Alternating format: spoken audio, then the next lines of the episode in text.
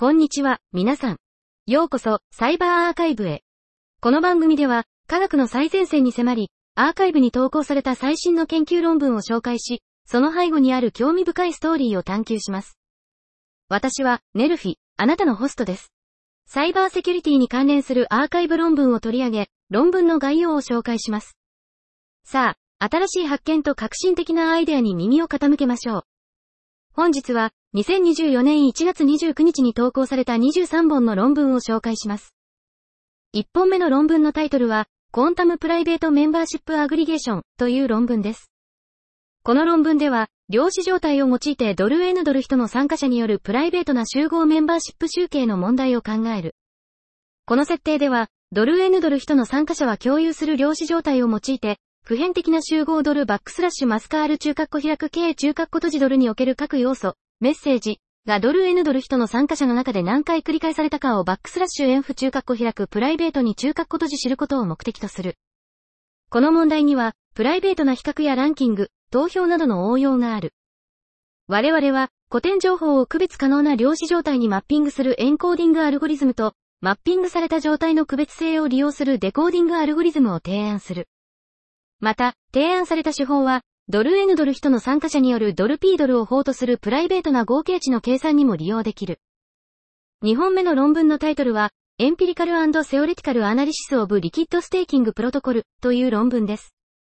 Liquid Staking は、総額ロックされた価値の面で見ると、分散型金融プロトコルの最大のカテゴリーとなっています。しかし、その実装設計や潜在的なリスクについての研究はほとんどありません。Liquid Staking Protocol は、バリデーターに資本をロックすることなくステーキング報酬を得ることができますが、一部では Proof of Stake ブロックチェーンのセキュリティに対する脅威とみなされています。本論文は、 Liquid Staking の実装を分類する初めての研究です。主要な Liquid Staking トークンの歴史的なパフォーマンスを、最大の Proof of Stake ブロックチェーンの従来のステーキングと比較して分析します。さらに、中央集権化、最大抽出可能価値、及びイーサリアムの Proof of Work から Proof of Stake への移行がトークンのパフォーマンスに与える影響を調査します。 Liquid Staking プロバイダーのステーキング報酬への Tracking Error を調べると、それらが持続的であり、通貨のマクロ変数、分散やリターンなどでは説明できないことがわかります。3本目の論文のタイトルは、 Quantum-Safe Encryption、A New Method to Reduce Complexityオアインプルーブセキュリティレベルという論文です。この研究では、古典的なマクエリエ系暗号方式に着想を得た暗号化手法を改良するための新しい技術を提案しています。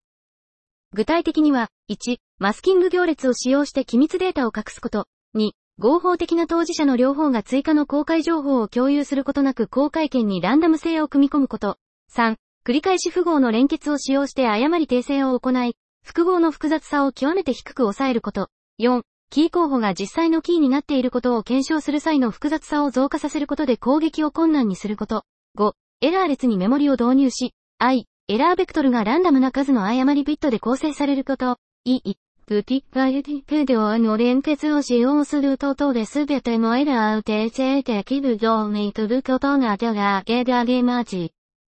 提案された技術により、基底のランダム化に依存する量子広報鍵生成技術と比較して、より大きな鍵を生成することが可能になり、同時に複雑さも大幅に低減されます。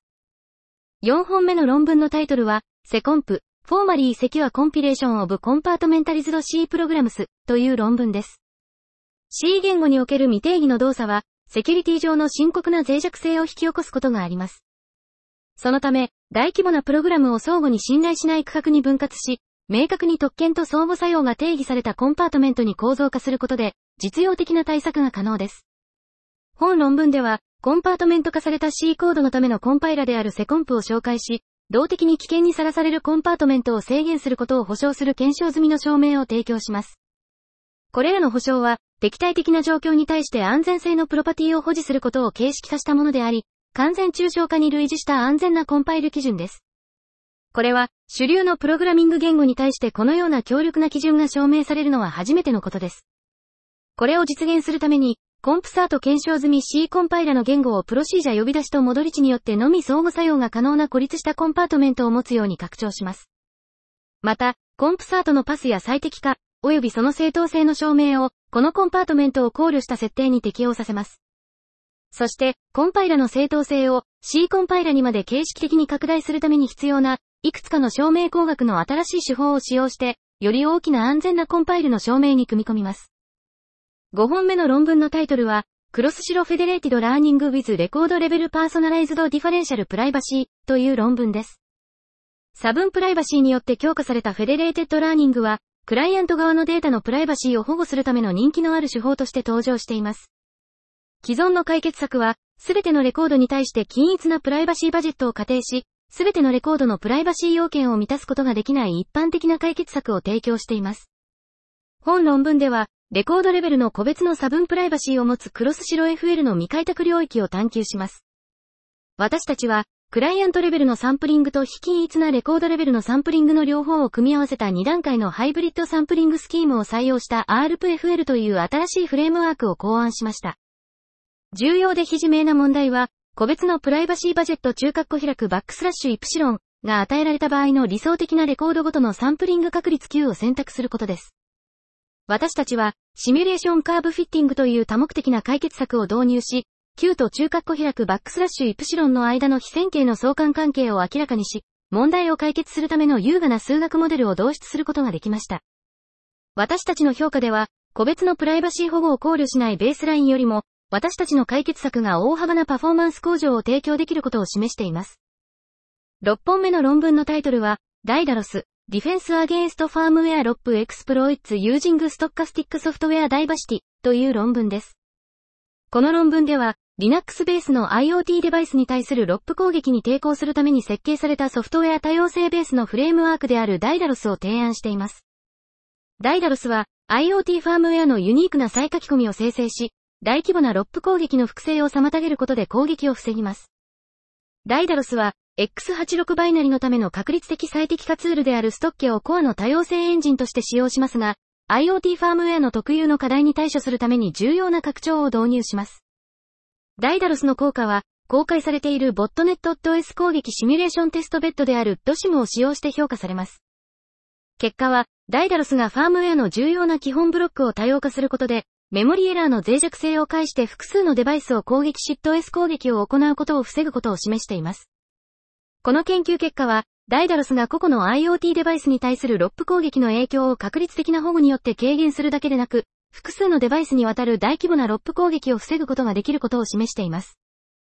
7本目の論文のタイトルは、Cross-Database Liveness Detection、Insights from Comparative Biometric Analysis という論文です。 Biometric Security が現代の身元確認システムの基盤となる時代において、 Biometric サンプルの真正性を保証することは非常に重要です。 Liveness 検出は、本物の Biometric サンプルと偽造されたサンプルを区別する能力であり、この課題の最前線に位置しています。本研究では、 Liveness 検出モデルの包括的な評価を行い、特にクロスデータベースのシナリオでの性能に焦点を当てました。個々のデータセットでモデルを評価することで、性能メトリックの微妙な違いを明らかにしました。ハーフトータルエラーレート、偽受容率、偽拒否率などのメトリックを掘り下げることで、モデルの強みと弱みを明らかにしました。さらに、クロスデータベースのテストについての探求は、一つのデータセットでトレーニングし、別のデータセットで展開することの難しさを浮き彫りにしました。畳み込みネットワークからより複雑な戦略まで、既存の手法との比較分析は、現在の状況をより豊かに理解することにつながりました。最新のモデルでも性能にばらつきがあることは、この分野の固有の課題を強調しています。本論文は、知見の蓄積とともに、バイオメトリックリブネス検出におけるより洗練されたデータ多様性に富み、適応性のあるアプローチを求めるための継承となります。申請性と偽装のダイナミックなダンスの中で、私たちの研究はバイオメトリックセキュリティの進化するリズムを公開するための青写真を提供します。8本目の論文のタイトルは、LLM for Balloon, A Unified Evaluation Framework for Decoupling and Enhancing LLMS Vulnerability Reasoning という論文です。大規模言語モデル LLM は、人間レベルの知能が必要な脆弱性検出などの多くの下流タスクにおいて、重要な潜在能力を示しています。しかし、最近の LLM を使用した脆弱性検出の試みは、モデル自体から来るのか、ツールのサポートや脆弱性の知識の取得などの外部の支援から来るのか、という LLM の脆弱性推論能力についての深い理解がまだ不十分です。そこで、本論文では、LLM の脆弱性推論能力を他の能力、例えば、ソータモデルでの関数呼び出しによる追加情報の取得、ベクトルベースのマッチングや検索による関連する脆弱性の知識の採用、指示に従って構造化された結果を出力する能力から分離し、それらの能力を強化することで LLM の脆弱性推論能力がどのように向上するかを評価する統一評価フレームワークである LLM4 バルーンを提案します。LLM4 バルーンの有効性を示すために、2023年8月から11月までコード4レーナで高リスクとして詳細に監査された75のスマートコントラクトの脆弱性を使用し、GPT-4、ミクストラル、コードラマの3つの代表的な LLM で4950の異なるシナリオで実験を行いました。その結果、知識の強化、文脈の保管、プロンプトのスキーム、モデルの種類による影響の違いに関する10の発見が明らかになり、さらに、1000ドル以上の報酬が与えられた2つのパイロットのバグバウンティプログラムで9つのゼロデー脆弱性を特定することができました。9本目の論文のタイトルは、A プライバシープリサービングキートランスミッションプロトコルトゥディストリビュート QRNG キースユージング Z ケースナークスという論文です。高エントロピーのランダムな数字は暗号学において重要な役割を果たしており、量子 Random Number Generator、QRNG は高品質な暗号アルゴリズムの鍵を提供する新興技術ですが、現在はアクセスが困難です。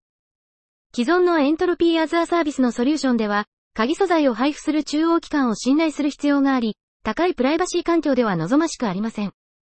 本論文では、ユーザーが QRNG で生成された暗号素材を取得するための新しい鍵伝送プロトコルを提案します。このプロトコルでは、サーバーがどのユーザーがどの鍵を受け取っているかを特定できないようにするために、ゼロナレッジスッキンクトノンインタラクティブアーガメンツオブナレッジ、Z ケースナークを使用します。このプロトコルのセキュリティ分析により、匿名性、偽造防止性、機密性の3つの特性を満たすことが証明されています。また、NU を QRNG 鍵の伝送チャンネルとして使用し、プロトコルの機能と性能を実証する実装も提供しています。10本目の論文のタイトルは、 Neural Network Training on Encrypted Data with TFHE という論文です。この論文では、悪意のある第三者からデータの機密性を保護しながらニューラルネットワークのトレーニングをアウトソーシングする手法を提案する。完全同型暗号を使用して暗号化されたデータ上で動作し、量子化されたニューラルネットワークモデルを学習する統一的なトレーニング手法を構築する。データは複数の当事者間で水平または垂直に分割することができ、機密データの共同作業を可能にする。いくつかのデータセットでロジスティック回帰と多層パーセプト論をトレーニングする。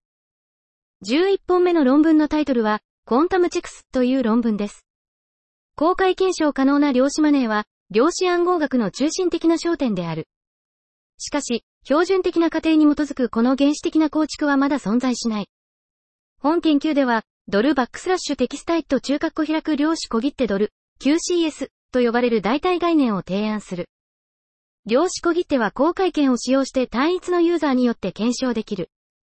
具体的には、支払い人は自分の ID を使用して特定の受取人のために量子小切手に署名し、受取人は銀行の支援なしでそれを検証できるため、支払い人は異なる ID を持つ別のユーザーに同じ小切手を割り当てることはできない。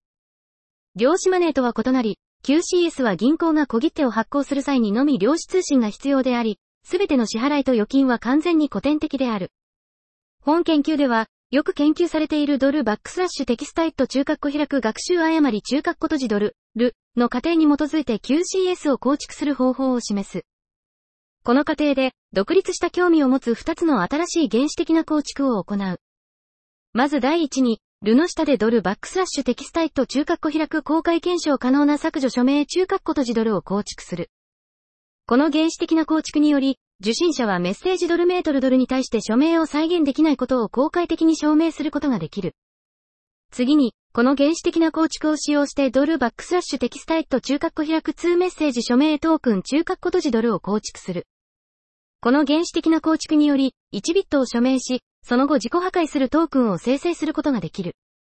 最後に、2メッセージ署名トークンを使用して QCS を構築する方法を示す。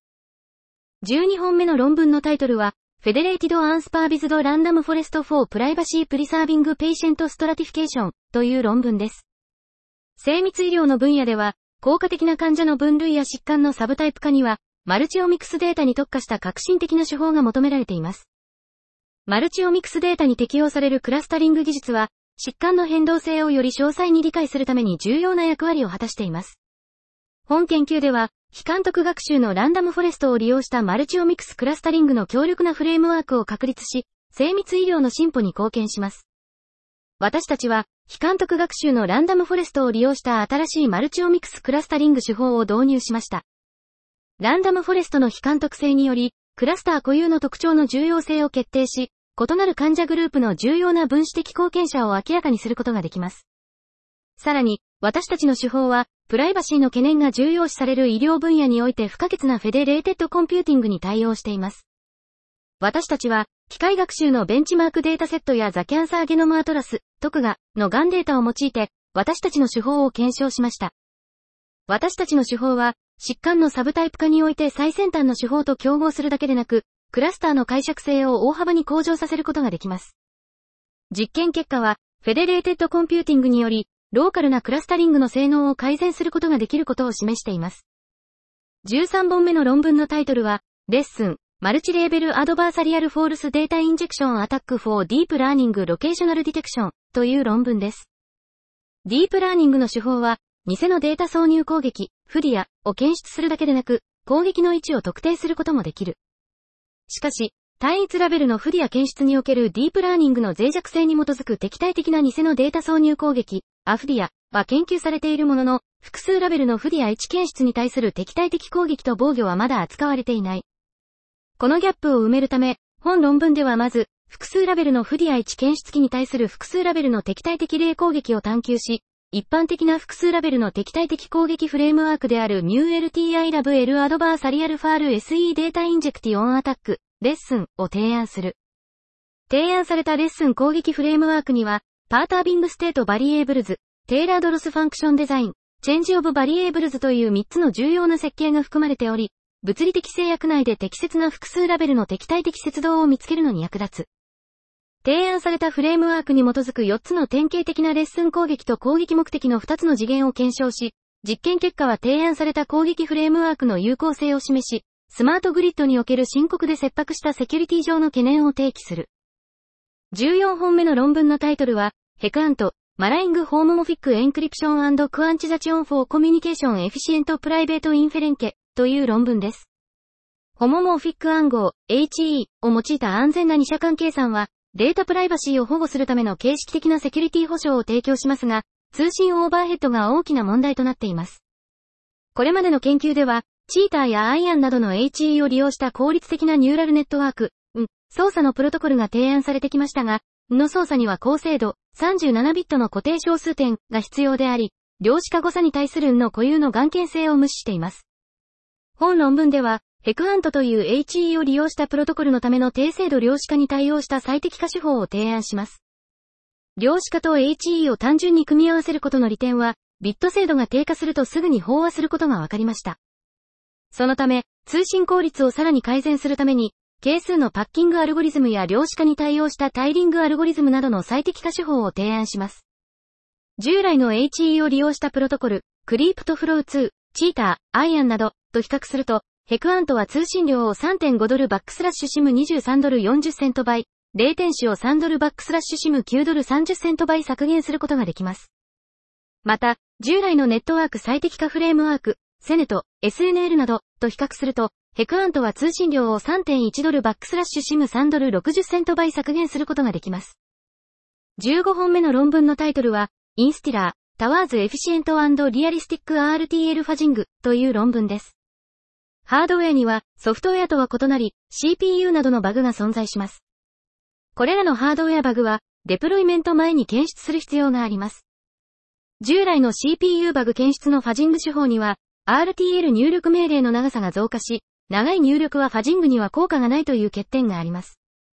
本論文では、アリコロニー最適化、 ACO をベースとした RTL ファジングツールである INSTILLER、Instruction Distiller を提案します。まず、入力命令の長さを短く保ち、ファジングに効率的な VACO、Variant ACO を使用して入力命令を蒸留します。また、関連する先行研究では、ファジングにおいてリアルな割り込みをシミュレートすることができない問題があり、 INSTILLER は入力生成時に割り込みや例外を挿入することでこの問題を解決します。さらに、ファジング性能を向上させるために、ハードウェアベースのシード選択と変異戦略を提案します。実験では、実世界のターゲット CPU コアに対する最新のファジング手法と比較して、 INSTILLER はディファズ RTL よりも29.4%多くのカバレッジを獲得し、17.0%多くのミスマッチを検出します。 VACO アルゴリズムを使用することで、 INSTILLER はディファズ RTL よりも79.3%短い入力命令を生成し、入力命令の蒸留の効果を示します。さらに、蒸留により平均6.7%の実行速度の向上が見られます。16本目の論文のタイトルは、 Scalable Federated Unlearning via Isolated Coded Sharding という論文です。 federated unlearning は、協調学習モデルの性能に影響を与えることなく、クライアントレベルのデータ効果を消去する有望なパラダイムとして注目されています。しかし、 federated unlearning のプロセスはしばしば大量のストレージオーバーヘッドを導入し、多大な計算リソースを消費するため、実践的な実装を妨げています。この問題を解決するため、本論文では、分離シャーディングとコード化計算に基づくスケーラブルな federated unlearning フレームワークを提案します。まず、分散クライアントを複数のステージにわたって分離シャードに分割し、影響を受けるクライアントの数を減らします。次に、中央サーバーのストレージオーバーヘッドを減らすために、異なるシャード間でモデルパラメータを圧縮するコード化計算メカニズムを開発します。さらに、分離シャーディングとコード化シャーディングの時間効率とストレージ効率の理論的分析を提供します。最後に、分類と生成という2つの典型的な学習タスクでの広範な実験により、提案されたフレームワークが精度、再学習時間、ストレージオーバーヘッド、及びメンバーシップ推測攻撃に対する F1 スコアの面で、3つの最先端のフレームワークよりも優れた性能を発揮することを示します。17本目の論文のタイトルは、 MobFuzz、Adaptive Multi-objective Optimization in Gray-box Fuzzing という論文です。 Coverage-guided gray-box fuzzing CGF は効率的なソフトウェアテスト手法です。CGF では通常複数の最適化目的がありますが、既存の手法では複数の目的を同時に最適化することができませんでした。本論文では複数の最適化目的を同時に最適化するための gray-box fuzzer である MobFuzz を提案します。私たちは複数のプレイヤーと複数の腕を持つバンディット問題、ムマブ、として複数の最適化プロセスをモデル化しました。モブファズでは、現在の状況に最適な目的を含む目的の組み合わせを適応的に選択します。また、選択された目的の組み合わせに基づいてシードにエネルギーを適応的に割り当てるパワースケジュールを扱います。さらに、モブファズでは、NIC と呼ばれる進化アルゴリズムを提案し、追加のパフォーマンスオーバーヘッドを発生させることなく、複数の目的を同時に最適化します。実験では、12の実世界のプログラムとマグマデータセットを用いてモブファズの効果を検証しました。実験結果は、モブファズの複数の最適化は、ベースラインのファザーに比べて、最適な目的の組み合わせを選択し、複数の目的の値を最大107%増加させることができ、最大55%のエネルギー消費削減を実現します。さらに、 MobFuzz は、ベースラインのファザーよりも最大6%のプログラムカバレッジを持ち、3倍のユニークなバグを発見します。NIC アルゴリズムは、パフォーマンスオーバーヘッドが約3%であるにもかかわらず、少なくとも2倍の改善を実現します。18本目の論文のタイトルは、 Blockchain-enabled Trustworthy Federated Unlearning という論文です。 Federated unlearning は、分散クライアントのデータ所有権を保護するための有望なパラダイムです。これにより、中央サーバーは機械学習モデル内の過去のデータの影響を除去し、 federated learning における忘れられる権利の問題に対処することができます。しかし、既存の手法では、中央サーバーが分散クライアントから過去のモデルパラメータを保持する必要があり、クライアントがトレーニングプロセスを終了した後もこれらのパラメータを使用してさらにトレーニングを行うことができます。この問題を解決するため、本論文では新しいブロックチェーンを利用した信頼性の高い federated unlearning フレームワークを提案します。まず、カメレオンハッシュ関数を利用してデータの削除を検証し、他のクライアントのモデルに保存されているデータの寄与を排除するための federated unlearning プロトコルを設計します。次に、適応型の寄与ベースの再トレーニングメカニズムを開発し、計算オーバーヘッドを削減し、トレーニング効率を大幅に向上させます。実験の結果、提案されたフレームワークは、最先端のフレームワークよりも優れたデータの削除効果を実現できることが示され、信頼性の高い federated unlearning に向けた重要な進歩を示しています。19本目の論文のタイトルは、Mean Estimation with User Level Privacy for Spatio Temporal IoT Datasets という論文です。この論文では、交通データセットからの速度値のサンプル平均のプライベートなリリースの問題を考慮しています。私たちの主な貢献は、実世界のデータセットで低い推定誤差を保証しながらプライバシーを確保するために慎重に選択されたパラメータ値を組み込んだユーザーレベルの差分プライバシーアルゴリズムの開発です。私たちは、インドの都市からの ITMS、インテリジェントトラフィックマネジメントシステム、データでアルゴリズムをテストしました。ここでは、異なるバスの速度が未知の分布から飛合。ID の方法で描かれ、異なるバスが貢献する速度サンプルの数が異なる可能性があります。次に、ITMS データに基づいて生成された合成データセットにアルゴリズムを適用し、ユーザー数が多いか、ユーザーあたりのサンプル数が多いかに応じてパラメータとアルゴリズムのサブルーチンの選択について推奨を提供します。これにより、低い推定誤差が得られると同時に、ユーザーレベルのプライバシーが保証されます。20本目の論文のタイトルは、 TransTroj、Transferable Backdoor Attacks to Pre-trained Models via Embedding Indistinguishability という論文です。事前学習済みモデル PTM は様々な下流タスクで広く利用されています。信頼できない PTM を採用すると、下流モデルにバックドア攻撃が発生する可能性があります。しかし、既存の PTM へのバックドア攻撃は部分的にタスクに依存し、微調整プロセス中に埋め込まれたバックドアは簡単に消去されてしまいます。本論文では、機能を保持し、耐久性があり、タスクに依存しない転移可能なバックドア攻撃であるトランストロージを提案します。具体的には、汚染されたサンプルとクリーンなサンプルの埋め込み空間での区別問題として転移可能なバックドア攻撃を定式化し、埋め込みの区別性を前後に分解します。そして、トリガーと被害者 PTM を別々に最適化する2段階の最適化を提案します。トランストロージを4つの PTM と6つの下流タスクで評価し、実験結果は、ソータのタスクに依存しないバックドア攻撃よりも優れた性能を示し、平均で18%から99%、68%、様々なシステム設定でも優れた性能を発揮することを示しています。コードは https://github.com スラッシュ how1cqu スラッシュトランストロージで入手可能です。21本目の論文のタイトルは、Decoding the MITRE NGT ATT and CK Enterprise Evaluation An Analysis of EDR Performance in Real World Environments という論文です。エンドポイント検出及び応答 EDR システムは APT 攻撃などのエンドポイントの脅威に対処するために、企業のセキュリティソリューションの重要なコンポーネントとして登場しています。EDR システムの重要性が増していることを受けて、多くのサイバーセキュリティプロバイダーが独自の EDR ソリューションを開発しています。ユーザーは、これらの検出エンジンの能力を評価して、どの製品を選択するかを判断することが重要です。市場規模は2023年までに約37億ドルに達すると予想され、まだ拡大しています。マイターはサイバー脅威分析のリーディング組織です。2018年、マイターは世界中の主要な EDR ベンダーをカバーする年次の APT エミュレーションを開始しました。指標には、テレメトリ、検出及びブロッキング能力などが含まれます。しかし、マイターが公開した評価結果には、さらなる解釈や提案は含まれていません。本論文では、マイターの評価結果を徹底的に分析し、テストされた実際の EDR システムについてのさらなる洞察を得ることを目的としています。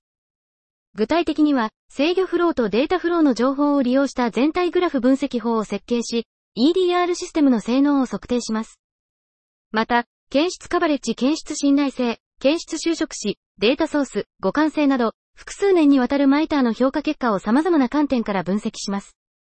これらの研究を通じて、私たちは調査結果の詳細な要約をまとめ、評価結果から貴重な洞察を得ました。これらの要約と洞察は、研究者、実践者、及びベンダーが主流の EDR 製品の強みと限界をよりよく理解するのに役立つと考えています。22本目の論文のタイトルは、 Quantum Circuit Reconstruction from Power Side Channel Attacks on Quantum Computer Controllers という論文です。近年、量子コンピューティングへの関心が急速に高まっており、それに伴い量子回路のセキュリティの重要性も増しています。本論文では、専門の攻撃者が行う可能性のある新しい脅威である電力トレース攻撃に対処するため、電力トレースを使用して量子回路の秘密を解読し、盗むことを初めて形式化し、実証しています。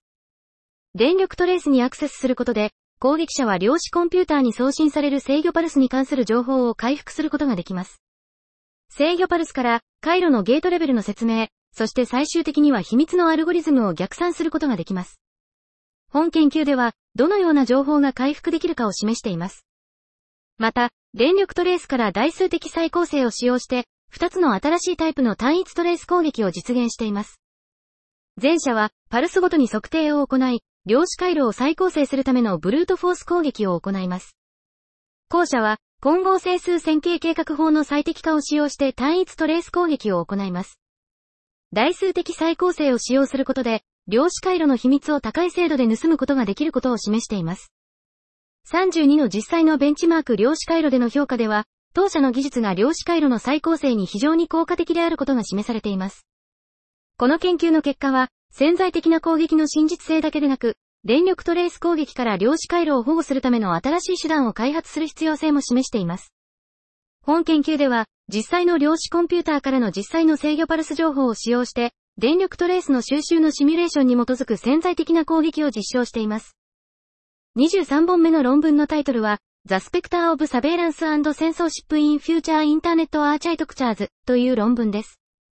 最近の未来のインターネットアーキテクチャ、FIAS と呼ばれる取り組みは、インターネットの性能、拡張性、セキュリティを改善するために設計し直すことを目的としています。しかし、一部の政府はインターネットへのアクセスを自らの政治的立場を脅かすものと捉え、広範囲にわたるネットワーク監視や検閲を行っています。本論文では、有力なフィアスの設計について詳細な分析を行い、フィアスが監視や検閲能力にどのような影響を与えるかを理解するための情報を提供します。さらに、プライバシーを強化する技術がフィアスにどのように適用可能かについて調査し、今後の研究のための指針やこれらの技術の評価を指導するための推奨事項を提供します。本日の紹介は以上となります。それでは、また明日をお会いしましょう。さよなら。